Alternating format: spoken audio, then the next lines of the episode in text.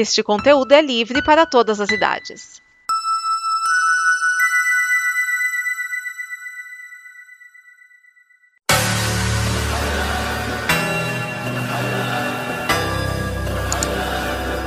Alô, cambada! Bruno Urbanavicius traz até vocês mais um episódio do Combo Copa América, este podcast especialmente realizado para a edição de centenário da Copa América, óbvio, óbvio o torneio sul-americano de futebol de seleções, desta vez comemorando o centenário, realizando no nosso amado, cansado e maltratado Brasil. Lembrando que além do nosso podcast existe também o Combo Copa Feminina, é abordando a Copa do Mundo Feminina, e também ó, com uma ampla grade de programação com vários programas sobre música, cultura pop, cinema, eh, séries, etc, que vocês podem acessar no site comboconteúdo.com. Lembrando que combo conteúdo é uma palavra só sem acento e que combo começa com K. No dia de hoje tivemos apenas um jogo encerrando a primeira rodada da fase de grupos, no caso o último jogo do grupo C dessa primeira rodada, a sul sul-americaníssima seleção do Japão, convidada para esse certame, junto com das duas edições anteriores da Copa América de 2015 e de 2016, realizada no centenário da Comebol nos Estados Unidos. Bom, evidentemente,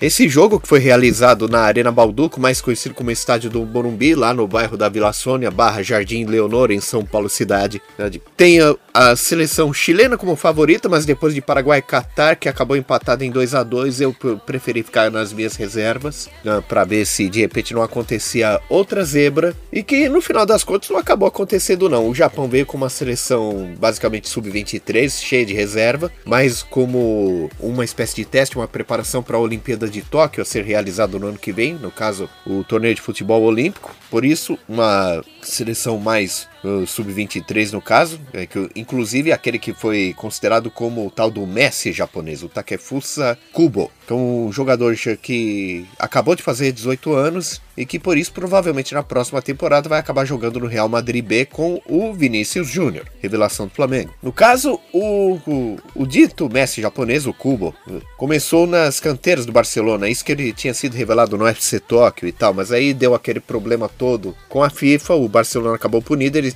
tiveram que se desfazer de vários jogadores, entre eles o Takefusa Kubo, que voltou para o FC Tóquio até ser contratado pelo Real Madrid, que resolveu fazer uma aposta, e agora eles resolveram colocar para essa temporada no, o Cubo jogando no Real Madrid Castelo, o time B do Real Madrid. Aí vamos ver se tudo der certo aí, porque eu realmente tenho minhas reservas aí. Quando algum jogador é chamado de novo qualquer coisa, que para mim significa que ele acaba virando uma promessa de político. Tomara que eu esteja errado, que, que o Takefusa Kubo acabe se saindo bem. Se bem que nesse, no caso do jogo de hoje, novamente completamente cheio, cheio de cadeiras vazias, bem entendido. Dessa vez não deu tempo. O Chile resolveu não dar sopa para a zebra e enfiou uma sacolada de 4 a 0 no, na seleção japonesa, fazendo valer seu favoritismo e o retrospecto dos torneios anteriores.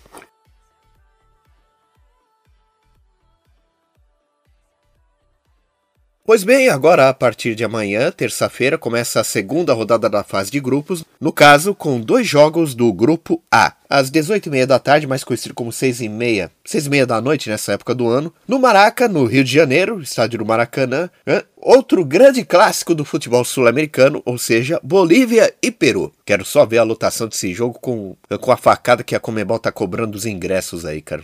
Cara, é, tudo bem, é que esse jogo eu assistiria, mas só se fosse de graça mesmo, cara. Porque eu pagar 400 pila no ingresso não dá. E fechando essa segunda rodada pro grupo A, é, em Salvador, meu amor Bahia, na Fonte Nova, o estádio do o, o Esporte Clube Bahia, onde o Bahia manda seus jogos, o time de coração de cão que atenta. É, teremos o grande jogo depois da novela, às 21h30 da noite, também conhecido como 9h30.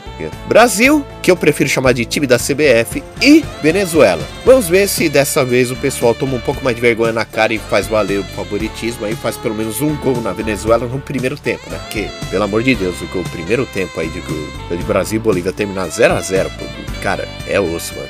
Osso. Pelo amor de Deus, cara. Por que, que vocês estão dependendo tanto assim do Paspar e Neymar? Nem é tanto isso aí, pô. Vergonha na cara, gente. Responsabilidade. Lembrando que se você quiser apoiar o conteúdo do amanhã, financiar o nosso trabalho, é só acessar o Apoia-se em apoia.se barra combo. Lembrando que combo se escreve com K. É tudo por hoje. Tchau que eu vou descansar.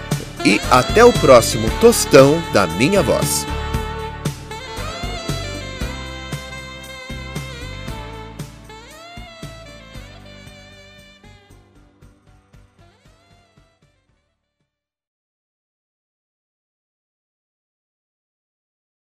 Esta é uma produção da Combo. Confira todo o conteúdo do amanhã em nosso site comboconteúdo.com.